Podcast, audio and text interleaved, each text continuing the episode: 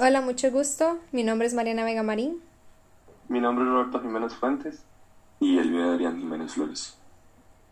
Y el tema de hoy es relaciones periódicas entre los elementos.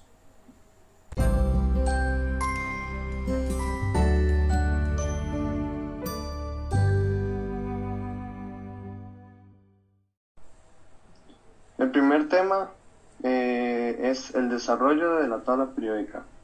Este se basa en la ley de las octavas y número atómico. ¿Usted sabe en qué se basa la ley de las octavas y quién la descubrió?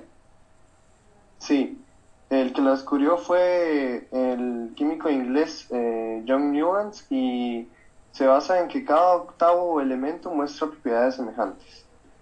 Con el paso del tiempo, eh, la tabla periódica se fue mejorando poco a poco gracias a diferentes personas que le dedicaban su tiempo para mejorarla. Y eh, actualmente hay 177 elementos. Ok, ahora me podría contar un poco sobre el número atómico.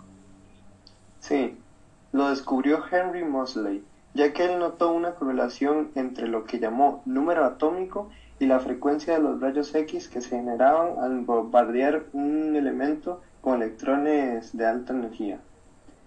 Su fórmula es raíz de V igual a por Z menos B. El siguiente tema es clasificación periódica de los elementos. En dos. Los elementos representativos, que son los elementos de los grupos A1 a A7. Y los de metales de transición, que son los elementos de los grupos 1B eh, y 3B hasta el 8B.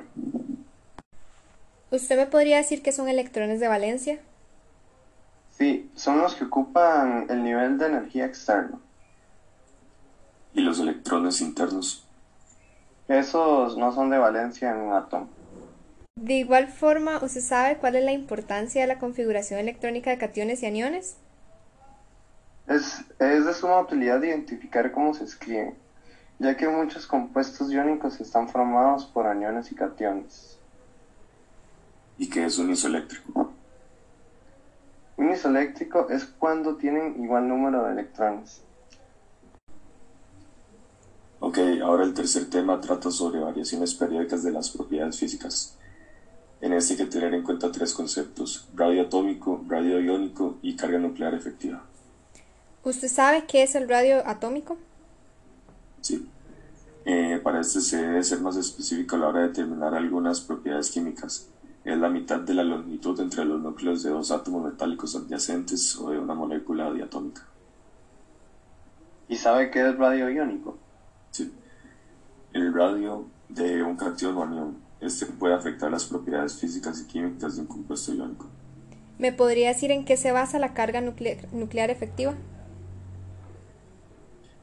Esta se trata sobre la presencia de otros electrones en un átomo y esta reduce la atracción electrostática en un determinado electrón y los protones cargados positivamente en el núcleo. El cuarto tema es energía de ionización. Mariano, ¿sabe qué es energía de ionización?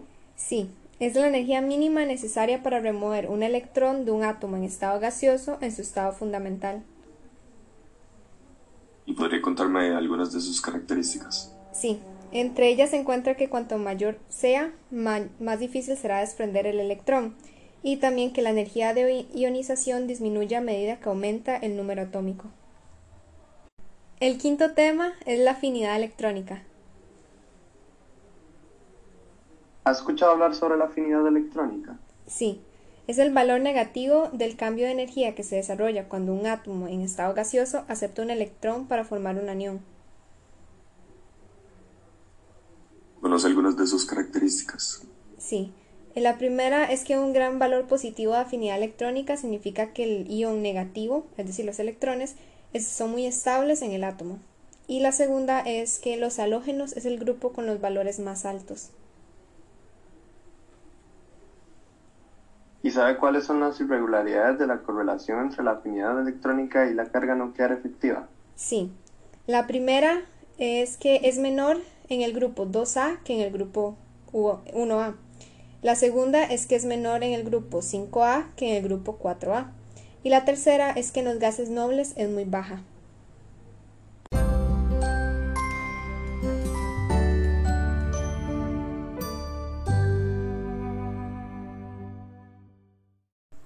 Con esto estaríamos finalizando este podcast. Esperamos que les haya gustado y que hayan aprendido algo nuevo.